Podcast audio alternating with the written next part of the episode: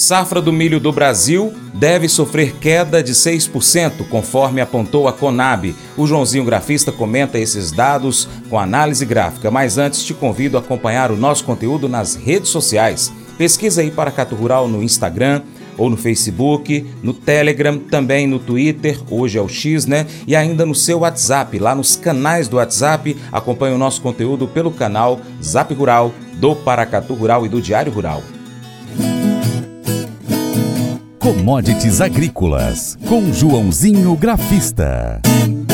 A semana de 5 a 9 de fevereiro para o mercado do milho foi de pouca movimentação. Aqui no Brasil, alguns produtores optaram por não levar mercadoria para venda. Na ponta compradora também há pouco interesse, já que os estoques estão em níveis satisfatórios para a operação. O agente autônomo de investimentos, João Santaella Neto, detalha as movimentações desse setor. Joãozinho Grafista ressalta o relatório divulgado pela Conab, que aponta queda de 6% para a safra brasileira do milho.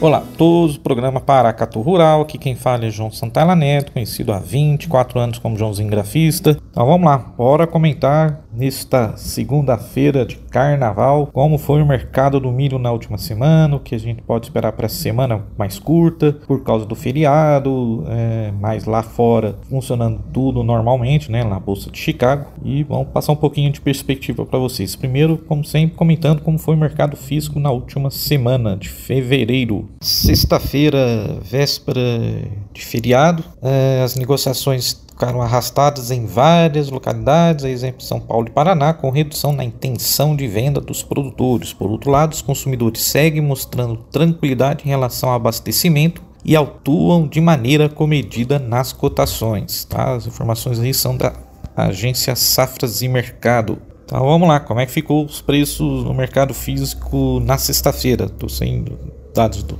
da semana, mas primeiro estou passando para vocês na sexta, né? O, o, no Porto de Santos o preço ficou entre 59 para compra, 65 reais para venda, CIF. Porto de Paranaguá 58 para compra, 64 para venda. Paraná, a cotação ficou em 56 para compra, 60 reais para venda em Cascavel. Em São Paulo, 58 para compra, 62 reais para venda na Mogiana Paulista. Campinas Cif, 63 reais para compra, 65 reais para venda. Rio Grande do Sul, Base Erechim, 56,5 para compra, 57,5 reais para venda. Em Minas Gerais, base Uberlândia, 58 reais para compra, 60 reais para venda. Em Goiás, preço variou de 55 para compra, 60 reais para venda em Rio Verde, Cif e Mato Grosso, 40 reais para compra, 45 reais para venda uh, em Rondonópolis. Bastante notícias aí saíram essa semana, dados do SDA, vamos passar um pouquinho aí para vocês. Foi uma semana aí pesada aí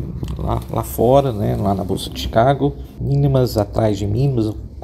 Não para de cair o milho. É, tivemos dados então na quinta-feira do USDA, Departamento de Agricultura dos Estados Unidos, é, que foi o destaque da semana aí, né? É, não trouxe muitas surpresas para o milho, mas persiste a perspectiva de uma ampla oferta global, que é fator baixista lá para baixo, lá para a bolsa de Chicago e no mercado como todo. Ah, o USDA então disse que os Estados Unidos deverão colher 15,342 bilhões de bucho na temporada 23/24, manteve os mesmos volumes, ah, os dados em janeiro desse ano. Produtividade média em 23 24 deve atingir 177,3 bushel por acre sem alterações frente ao número estimado no mês passado. E a área a ser plantada deve ficar em 94,6 milhões de acres também sem alterações. A área a ser colhida foi prevista em 86,5 milhões de acres, sem mudanças frente ao mês passado. Uh, o uso de milho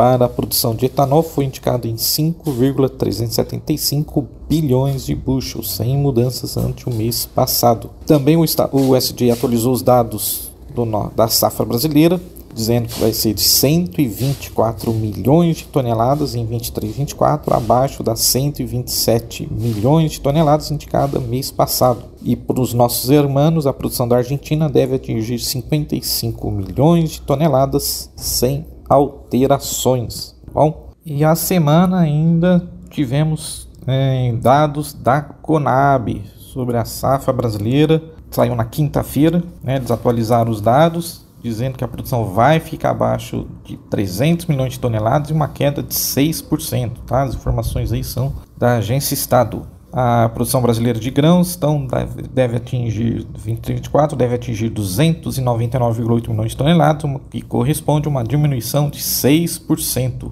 20 milhões de toneladas a menos em comparação com a temporada anterior, que foi de 319,81 milhões de toneladas. Os números fazem parte então do quinto levantamento da safra de grãos da Companhia Nacional de Abastecimento, a CONAB, foi divulgado na quinta-feira, dia 8 de fevereiro. Quando comparado com a primeira estimativa desta safra feita pela CONAB, a atual projeção apresenta uma diminuição de 17 milhões de toneladas, em relação à previsão de janeiro, houve uma baixa de 2%. Segundo a estatal, o comportamento climático nas principais regiões, sobretudo para soja e milho da primeira safra, vem prejudicando negativas as lavouras desde o plantio. O atraso no plantio da soja possivelmente causará impacto no plantio da segunda safra de milho, que é cultivado na sequência. A segunda safra de milho está projetada em 88,10 milhões de toneladas, uma redução de 13,9% ante a safra do ano passado. Uh, segundo a Conab, o contexto do El Ninho, embora tenha afetado inicialmente a lavoura, por exemplo, de arroz, não gerou perdas até o momento nesta safra. Aí sobre o arroz também, tá? Uh, semeadura da segunda safra então é, então é isso aí, né? o cultivo da primeira safra do grão, que representa 20% da produção total, enfrentou situações adversas como elevadas precipitações no sul do país e baixas pluviosidades no centro-oeste, acompanhadas pelas altas temperaturas, entre outros fatores. E para completar, vamos falar um pouquinho aí lá da Bolsa de Chicago. Bom, e foi uma semana aí sangrenta lá na Bolsa de Chicago exatamente por causa desses dados da, do SDA, mas não só a soja, o milho também oscilaram perto dos menores níveis em três anos, com a melhora do clima nas lavouras da América do Sul e previsão de oferta abundante, mas as perdas foram limitadas pela cobertura de posição vendida antes do fim de semana, disse a agência Horst, que a cobertura vendida? É os traders, os fundos de investimento, veem que os preços estão numa mínima forte e aí eles fazem essa cobertura de posição, ou seja, eles, bom, aqui eu estou ganhando na venda, eu vou botar dinheiro no bolso, vou ter um feriado prolongado, então eu vou botar, vou zerar essa minha posição um pouco. Tivemos perdas queda a semana toda, a soja que registrou a oitava queda consecutiva, o milho embaixo pela oitava vez em nove semanas. Uh, ambos, uh, tanto o SDA como a Conab, então, como eu comentei, reduziram as projeções da produção brasileira de soja e milho em função da seca, então era normal. A safra de mercado também reduziu a safra brasileira da soja na sexta-feira. Uh, o relatório do SDA, então, como eu comentei, não alimentou o sentimento baixista do milho ao, ao passo que os estoques de soja dos Estados Unidos e do mundo ficaram acima das estimativas comerciais, disse Mike Zuzolo, presidente da Global Commodity. A previsão de chuvas no Brasil e na Argentina, que enfrentou uma onda de calor nas últimas semanas, também atenuou as preocupações com estresse das culturas. O milho março, então, na sexta-feira caiu 4 centavos a 429 dólares por bushel, 4,29 após atingir a mínima do contrato de 4,28. Foi o menor valor para um contrato ativo, quer dizer, o contrato mais negociado, desde dezembro de 2020. Então, rapidinho, vamos para o gráfico. Bom, como vocês sabem, gosto muito do famoso Leonardo Fibonacci, né? Peguei aqui mais ou menos a máxima de outubro de 2023, tá? Ali no, no 500 e 506 por bushel com a mínima de novembro do ano passado, tá? Então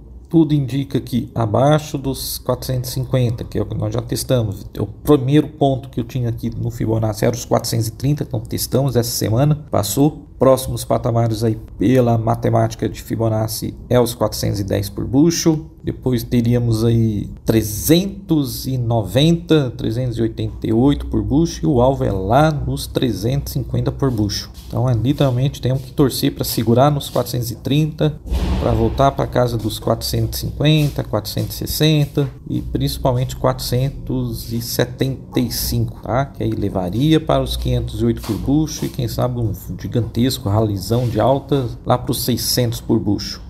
Então é isso aí, bom feriado de carnaval ainda. Abraço a todos, vai bucho, vai carnaval, vai commodities. Mas eu vou dizer uma coisa pra você, viu? É, se quiser colocar propaganda sua aqui nesse programa, ó, eu vou dizer um negócio, você vai ter um resultado bom demais, senhor. É isso mesmo, é facinho, facinho, senhor. Você pode entrar em contato com os meninos ligando o telefone deles, é o 38, é o 991810123, bem fácil. É muito bom porque aí a sua empresa vai sair dentro de um programa que é ligado aí ao homem para a mulher do campo. É nós que vai estar tá assistindo e também vai ver sua propaganda. É bom ou não é? Você seria capaz de dizer apenas palavras positivas e encorajadoras por 24 horas? Nada de negativo, nenhuma reclamação, nenhum desânimo, nada de humilhar os outros, nada de piadas afiadas, desagradáveis, nenhuma má resposta ou palavras ríspidas. Como seu dia então seria diferente? Como que os seus relacionamentos poderiam mudar com isso? Como que a sua mentalidade mudaria fazendo essas coisas? Aqui está o desafio de hoje para você. Use apenas palavras que edifiquem os outros nessas próximas 24 horas. Se você der uma escorregada e dizer algo negativo, aí esse período de 24 horas recomeça, combinado assim? Observa como que as pessoas vão responder a você, depois pode até comentar aqui. Esse devocional faz parte do plano de estudos Nunca Desista do aplicativo bíblia.com. Muito obrigado pela sua atenção, Deus te abençoe. Tchau, tchau.